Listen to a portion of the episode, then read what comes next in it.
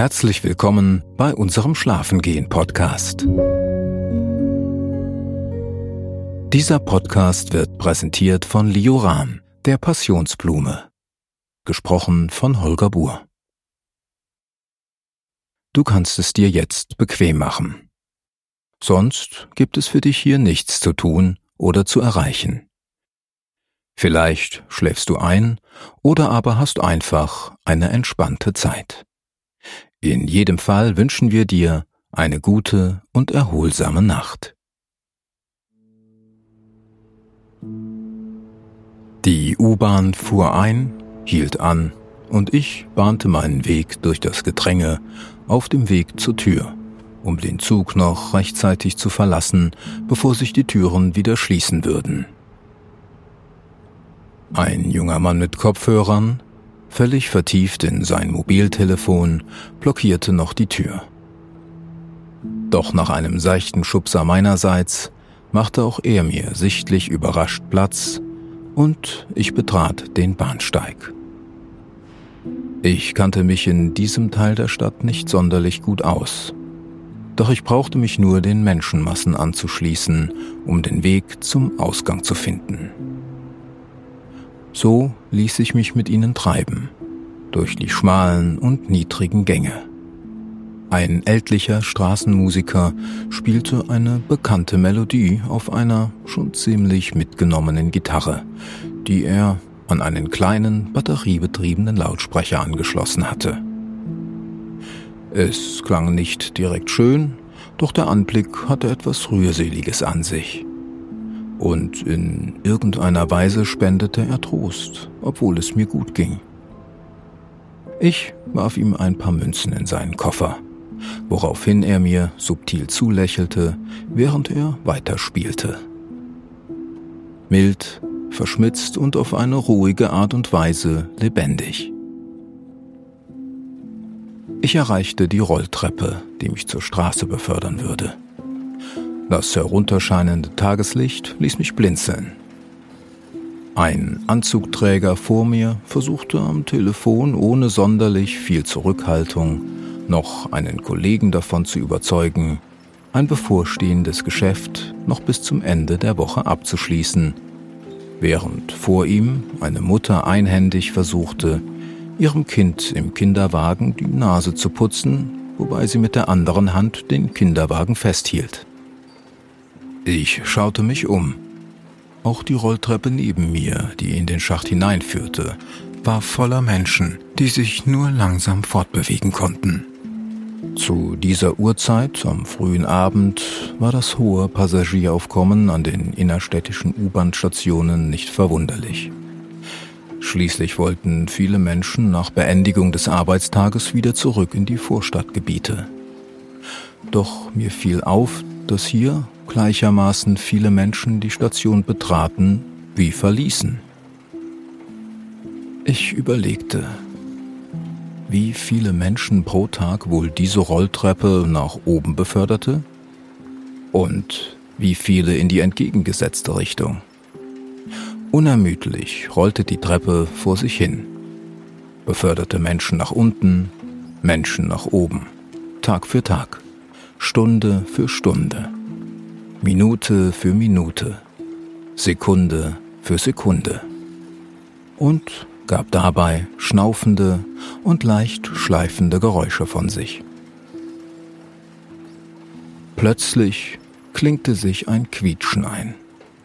Meine Gedanken wurden unterbrochen. Die Rolltreppe kam zum Stehen und das Alarmlicht am oberen Ende der Rolltreppe leuchtete. Gelb, aus, gelb, aus. Ich war schon kurz vor dem Ende und sah drei Jungs lachend wegrennen. Ich vermutete, dass sie sich einen Scherz erlaubt hatten und den Notausschalter drückten.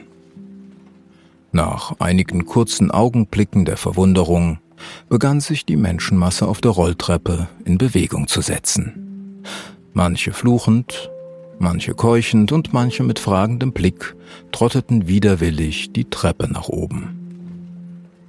Ich bewegte mich ebenfalls. Ich war nur zwei Meter vom Ende der Rolltreppe entfernt und konnte die Treppe verlassen. Meine Gedanken wanderten wieder zu dem Straßenmusiker, den ich in dem U-Bahn-Schacht passiert hatte. Mir war noch nicht eingefallen, woher ich die Melodie kannte, die er spielte. Aber ein paar Töne daraus erinnerten mich an die alte Fernsehsendung Löwenzahn. Ob Peter Lustig im wirklichen Leben so war, wie er sich in seinen Sendungen gab? Der freundliche ältere Herr in seinem Schrebergarten mit dem roten Wohnwagen im idyllischen Grün? Was für ein Gegensatz doch so ein Schrebergarten zum geschäftigen Treiben einer Großstadt war. Ich dachte an Bienen und Vögel, sowie den Duft von frisch gemähtem Gras. Als ich auf die Straße trat und der Geruch von vorbeifahrenden Autos in meine Nase drang, wurde ich plötzlich aus meinem gedanklichen Exkurs ins Hier und Jetzt zurückgeholt. Ich blieb kurz stehen, schaute mich um und schritt weiter in Richtung der Einkaufsmeile. Die Sonne begann bereits zu sinken worüber ich bei der Hitze sehr dankbar war. Wie viel Grad es wohl noch hatte? 32 Grad? 30 Grad? Zudem spürte ich noch die aufsteigende Wärme des aufgeheizten Asphalts, die ihren Teil zur Stadthitze beitrug. Das eine oder andere Geschäft schloss seine Türen für den Tag, ließ die Rollläden herunter und die Fußgängerzone begann sich zu leeren. Ein paar vereinzelte Menschen tätigten noch ihren letzten Einkauf am Supermarkt an der Ecke. Dieser lockte mit einem Sonderangebot. Erdbeeren nur noch zum halben Preis. Ich war versucht, die roten und verlockenden Früchte zu kaufen. Als ich jedoch die Schlange an der Kasse sah, beschloss ich, doch lieber mein Schlendern durch die Gassen fortzusetzen.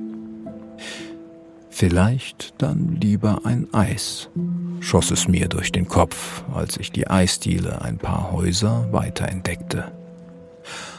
Ein Eis, um diesen Tag gebührend zu beenden.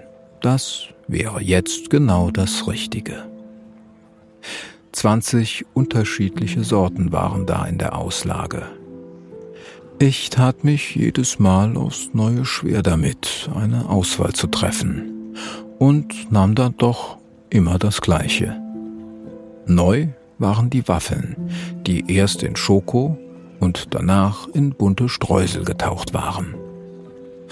Heute entschied ich mich tatsächlich für zwei Sorten, die ich noch nie probiert hatte. Schwarzer Sesam und Pistazie.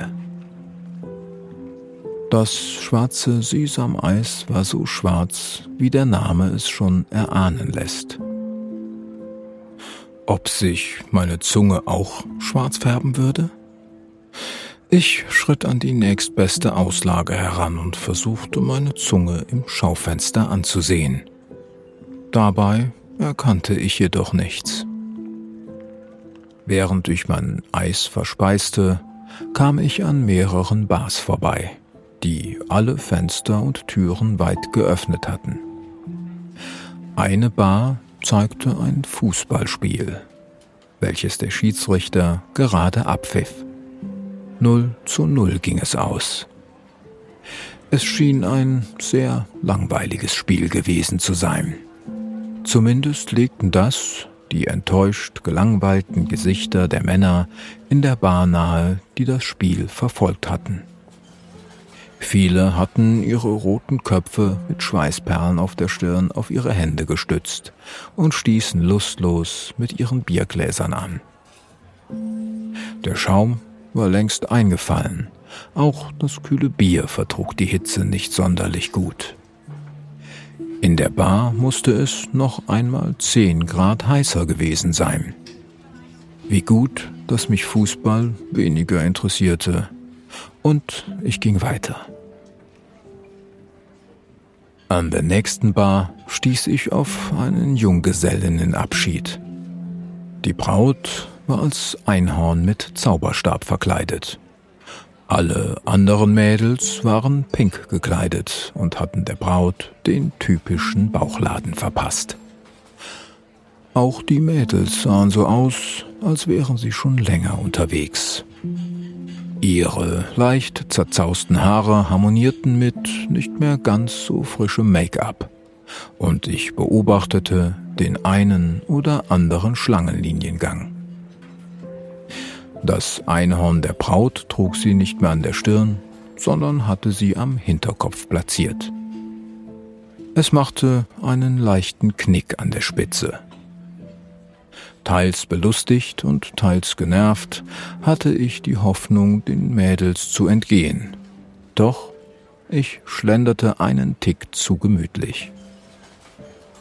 Ich wurde bereits erspäht, angesprochen und dem Einhorn vorgestellt. Nun hatte ich die Wahl. Entweder die Braut zu küssen oder aus ihrem Bauchladen ein paar Waren käuflich zu erwerben. Ich schaute in den Korb.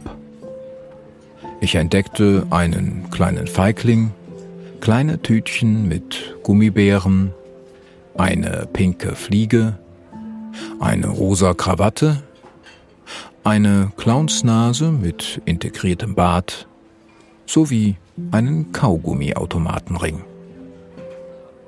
Ich entschied mich für die Clownsnase mit Bart und warf den Mädels fünf Euro in den Korb. Küssen wollte ich die Braut nicht. Ich bog ab, nun weiter Richtung Fluss und durch das bunte Viertel der Stadt. Viele Nationalitäten trafen dort aufeinander und gaben dem Viertel so sein einzigartiges Flair. Die Marktstände waren teilweise noch geöffnet, und ich stand mit einem Mal in einer Wolke voller Gewürzdüfte. War das Zimt? Oder Muskat? Hier erwischte ich mit meiner Nase einen Hauch von Kreuzkümmel. Die vielen unterschiedlichen Geruchsnuancen hatten eine beruhigende Wirkung auf mich und mich durchfuhr ein wohliges Gefühl. Ein vertrauter Geruch stieg mir in die Nase, den ich nicht sofort einer bestimmten Substanz zuordnen konnte. Jedoch schossen mir direkt Bilder aus meinem vergangenen Marokko-Urlaub in den Kopf. Das geschäftige Treiben in dem Restaurant in Rabat, an dem ich an meinem letzten Abend des Urlaubs einkehrte. Die freundliche Bedienung, mit der ich mich nach ein paar anfänglichen sprachlichen Hürden dann doch hervorragend verstand. Beeindruckend eigentlich, wie unmittelbar doch Gerüche lebhafte Erinnerungen heraufbeschwören können. Ich ließ die Gewürzstände hinter mir und kam an den Früchten vorbei. Ein Stand hatte großzügig die verschiedensten reifen Früchte aufgeschnitten und verteilte auch Probierhäppchen an interessierte Kunden. Süßer Duft reifer Honigmelonen wechselte sich ab mit dem frischen Zitrusduft der saftigen Orangen. Ich lief nun zielstrebiger zu dem Stand mit türkischem Honig, wo mich die nächste Duftwolke empfing. Ich war schon einige Male hier, nicht so oft, aber doch ein paar Mal. Der Inhaber erkannte mich dennoch sofort und wir wechselten ein paar Worte. Er bot mir ein Stückchen einer weißen Süßigkeit zum Probieren an süß und klebrig, mit einer feinen Mandelnote. Ich mochte diese Stadt. Die Vielfalt an Ethnien und Kulturen bereicherten den Alltag in vielerlei Hinsicht und prägten den urbanen Charakter dieser Stadt. Ich bedankte und verabschiedete mich, verließ den Markt und lief weiter in das nächste Viertel und kam schließlich an dem Fluss heraus, meinem eigentlichen Ziel. Niedergehende Sonne spiegelte sich im Wasser. Je näher ich kam, umso mehr konnte ich einen leicht fauligen Geruch wahrnehmen. Nicht unangenehm, aber doch wahrnehmbar. Das Wasser schien ebenso wie alle unter der Hitze der letzten Tage gelitten zu haben. Der Wasserstand war ungewöhnlich tief und das Wasser schimmerte leicht grün gräulich. Auch der Fluss schien sich in der Hitze kaum zu bewegen. Ein größeres Frachtschiff hatte am Ufer angelegt. Aus den Nachrichten hatte ich erfahren, dass es zu groß und zu schwer für den niedrigen Wasserstand sei und es nun gezwungenermaßen vor Anker lag, bis sich der Wasserspiegel hoffentlich bald wieder erhöhte. Ich überlegte, blieb dem Schiff wirklich nichts anderes übrig, als abzuwarten? Für die kommenden Tage sollte es weiterhin an die 35 Grad werden. Ab und an vielleicht ein paar Wärmegewitter. Ich hatte Mitleid mit dem Kapitän. Während ich schluckte, merkte ich, wie trocken mein Hals war. Kein Wunder bei der Hitze. Und nach den vielen süßen Köstlichkeiten in meinem Mund und Magen. So kaufte ich am Uferkiosk eine kühle Limonade und ein Mineralwasser mit Sprudel. Der Kioskbesitzer hatte bestimmt in den letzten Tagen einen ordentlichen Umsatz gemacht. Denn die großen Wiesen am Ufer des Flusses waren bedeckt mit Decken und anderen Sitzgelegenheiten, worauf die vielen Jugendlichen zusammensaßen, Wein und Bier tranken oder mitgebrachtes Essen verspeisten. Zwischen den einzelnen Bäumen waren Slacklines gespannt, auf denen geschickt balanciert wurde. Andere spielten dieses Spiel mit den Holzklötzchen, das glaube ich ursprünglich aus einem skandinavischen Land stammt. Man stand auf zwei Seiten an einem Spielfeld, um mit Holzklötzen andere Holzklötze zu treffen. So recht hatte ich das Spiel noch nie verstanden es jedoch auch noch nicht erklärt bekommen. Durch das reine Zuschauen erschlossen sich mir die Regeln jedenfalls nicht wirklich. Dicht über mir schwebte eine Frisbee-Scheibe, als ich ein Plätzchen am Uferrand für mich entdeckte. Ohne Kollision landete sie jedoch in der Hand seines jugendlichen Adressaten, der lächelnd zu mir herüberschaute und entschuldigend die Hand hob. Auch ich hatte eine Decke dabei und breitete sie auf dem schon etwas bräunlichen Gras aus. Die Sonne hatte nun ihren tiefsten Stand erreicht. Bald würde sie hinter dem Horizont verschwinden. Von hier aus sah die Erde wirklich wie eine Scheibe aus, dachte ich mir. Ich musste an die Vorstellungen aus der Antike denken, dass Schiffe am Ende der Scheibe in die Tiefe fallen würden. Wohin sie wohl fallen würden? Hatte man sich das wirklich bildlich vorgestellt? In diesem Moment zog ein kleineres Boot flussaufwärts an mir vorbei. Eine niederländische Flagge wehte träge am Heckteil. Und am Bug stand der Name Ariane geschrieben. Lustig, denn bei dem Namen kamen mir direkt die europäischen Trägerraketen in den Sinn, die den gleichen Namen trugen. Ich schmunzelte. Wie kam man darauf, sein Boot Ariane zu nennen? Naja, da es sich ja außerdem um einen weiblichen Vornamen handelt, dienten hier vielleicht eher Frau oder Tochter des Bootsinhabers als Namensgeber. Denn mit einer Rakete hatte die Ariane jedenfalls wenig zu tun. Der Bug war leicht rundlich und recht wenig windschnittig geschwungen. Sie war weiß gestrichen und hatte runde kleine Fenster, während sie ruhig, gemächlich auf dem Fluss an mir vorbeizog.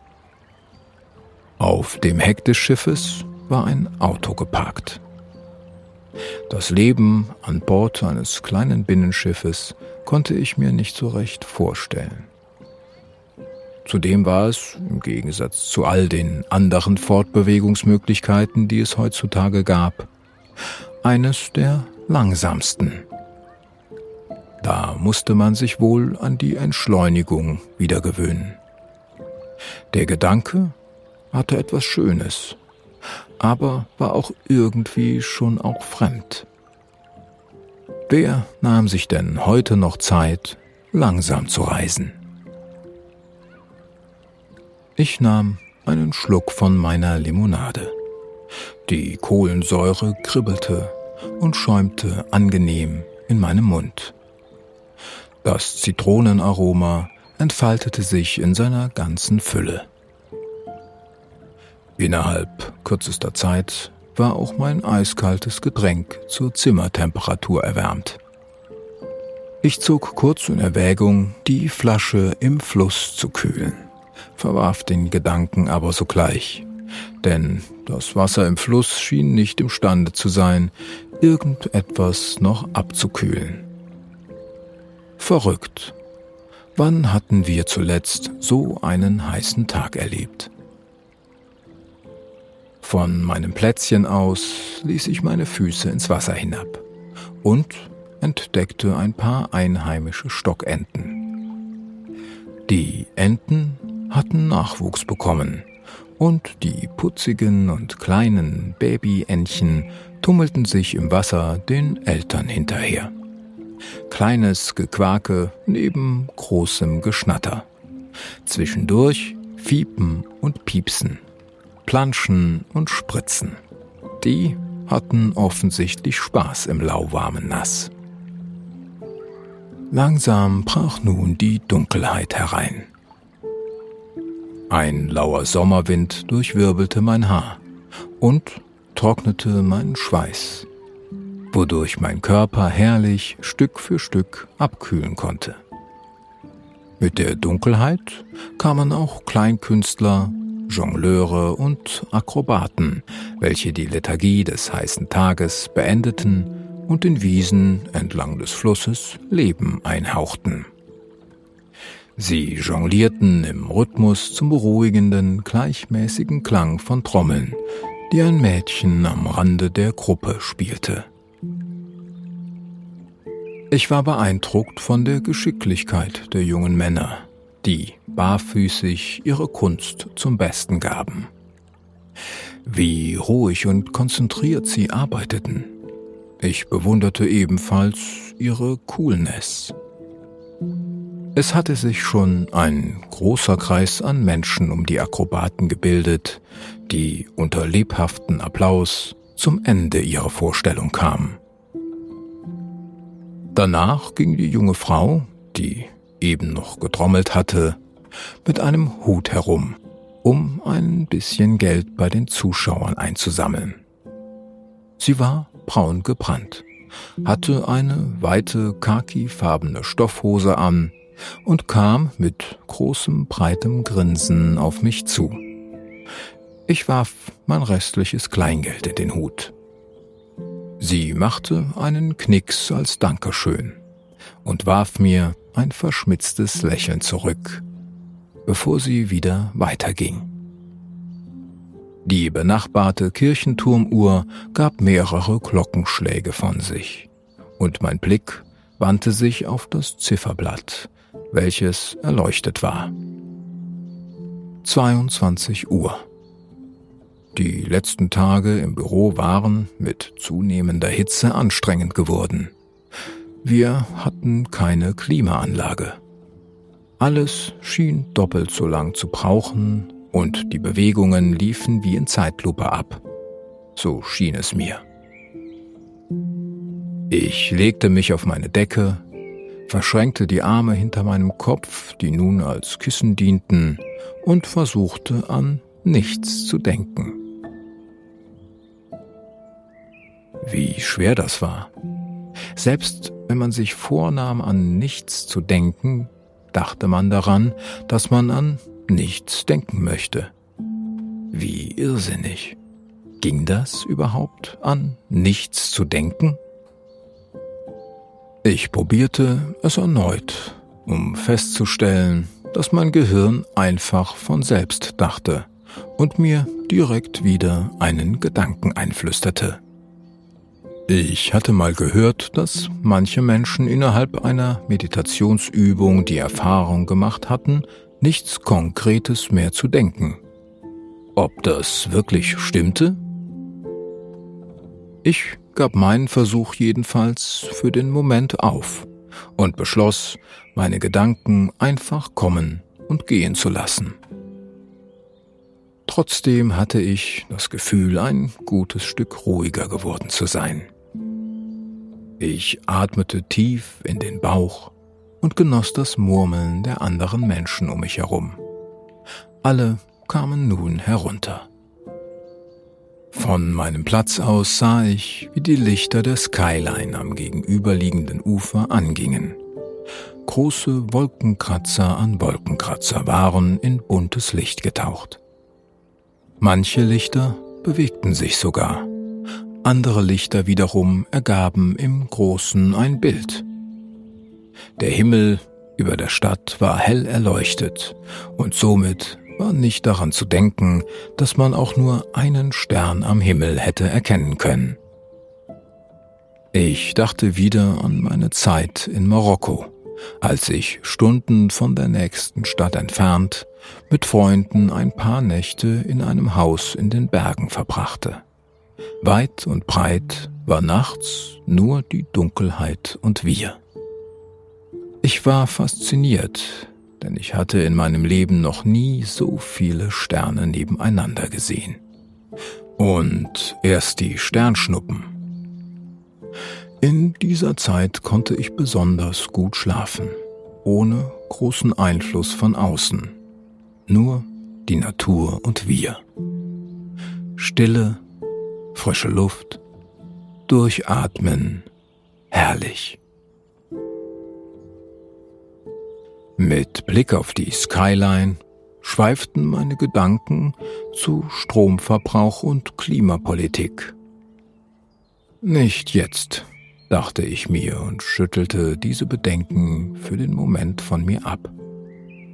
Die Skyline spiegelte sich im Wasser, und nun schienen die Hochhäuser doppelt so groß, als mir jemand sanft auf meinen Rücken klopft. Es war Johannes. Wir sind schon sehr lange befreundet und auch wenn wir uns nicht oft sehen, so scheint es, dass wir immer dort anknüpfen können, wo wir uns verabschiedet hatten. Er hatte mich von weitem am Ufer gesehen. Wir begrüßten uns und obwohl ich eigentlich im Sinn hatte, den Tag allein zu beenden, freute ich mich, ihn zu sehen. Er setzte sich neben mich, ich richtete mich auf und er erzählte von seinem Tag. Johannes war die ausgeglichenste Person, die ich kannte. Seine ruhige Art hatte eine angenehme Wirkung auf mich, und ich fühlte mich noch ein Stück ruhiger. Ich konnte tief in meinen Bauch atmen und seufzte zufrieden. Er hatte den heißen Tag am See unter Linden verbracht. Er hatte sich den heutigen Tag freigenommen, da er ohnehin nichts bei der Hitze zustande bringen würde, so sagte er. Am See unter den blühenden Linden war es heute gut auszuhalten. Zudem las er ein gutes Buch und genoss seinen freien Tag. Ansonsten lebte er auf dem Lande widmete sich seinen Bienen, er machte hervorragenden Honig und kam eher selten in die Stadt. Stundenlang konnte er seine Bienen beim Hin- und Herfliegen beobachten. Ab und zu und mit Bedacht genoss er für wenige Stunden das Leben der Stadt, um dann, so schnell wie er gekommen war, auch wieder in sein Haus am Waldesrand zurückzukehren. Ich als Stadtmensch fragte mich, ob ich es in der Einöde lange aushalten könnte. Klar, der zunehmende Verkehr und Trubel machen auch mir immer mehr zu schaffen. Aber auch das ständige Online-Sein unserer Zeit lässt mich viel zu viel Zeit am Display verbringen. Manchmal bis spät in die Nacht. Bestimmt ist die ganze Zeit am Laptop oder Handy genau das Gegenteil jener Meditationsübungen, über die ich vorhin nachgedacht hatte. Wäre dies auf dem Land anders? Würde ich anders damit umgehen? In der Ferne erhellt sich für ein paar Sekunden der Himmel.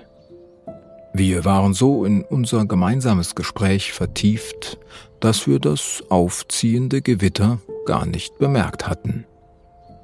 Ein weiterer Blitz in der Ferne und wenige Sekunden später hörten wir Donnergrollen. Die anderen Menschen um uns rum packten gemächlich ihre Sachen. Niemand schien wirklich aufgebracht bezüglich des sich nähernden Gewitters zu sein. Alle schienen sich auf die baldige Abkühlung zu freuen. Auch wir beschlossen, noch ein paar Minuten länger zu bleiben und hofften, dass das Gewitter vielleicht doch an uns vorbeiziehen würde. Der Himmel erhellte sich wieder und der Donner folgte dieses Mal ein kleines bisschen schneller als davor. Ein leichter, frischer Wind zog auf und machte ein lustiges Heulgeräusch, als er durch die Straßen zwischen den Wolkenkratzer blies. Der erste Regentropfen landete auf meiner Nase. Wir beschlossen, unsere Getränke auszutrinken um nun doch aufzubrechen und uns dann ein gemütliches Plätzchen in einer Kneipe zu suchen. Um uns herum wurde der Platz lichter. Die Akrobatengruppe war bereits verschwunden. Es begann etwas zu regnen und wir gingen los. Der Regen schien angenehm lauwarm zu sein. Noch vor dem nächsten Donner erreichten wir die Steirer Stuben, das Lokal unserer Studienzeit. Lange Zeit, bevor es Johannes von der Stadt aufs Land verschlug. Die Steirer Stuben lag direkt im beliebten Studentenviertel der Stadt. Unzählige Nächte hatten wir dort verbracht. Heute Abend, mit näherndem Gewitter, schien das Viertel wie ausgestorben zu sein. Aber die Semesterferien hatten vor einer Woche begonnen und auch die Studenten prägten mit ihrer An- und Abwesenheit maßgeblich das Bild dieser Stadt. Davon war heute nichts wahrzunehmen. In der Steirer Stuben war wenig los und wir setzten uns auf unseren Stammplatz aus Studentenzeiten. Der schnelle Geist unserer heutigen Zeit hatte die Stuben noch nicht erreicht. Selbst der Wirt war noch der gleiche. Leicht erkraut grüßte er uns mit seinem altbekannten Servus. Johannes und ich schwelgten in Erinnerungen. Das letzte Mal, als wir hier gemeinsam waren, war bestimmt zehn Jahre her. Wir redeten nicht ununterbrochen. Oftmals genügte ein Stichwort zu einer Situation aus unserer gemeinsamen Vergangenheit, und unsere wortlosen Erinnerungen taten das Übrige. Genießen und Schweigen konnten wir gut zusammen. Johannes war einer der wenigen Menschen, mit dem sich die Stille zwischen zwei Gesprächsenden nicht unangenehm anfühlte.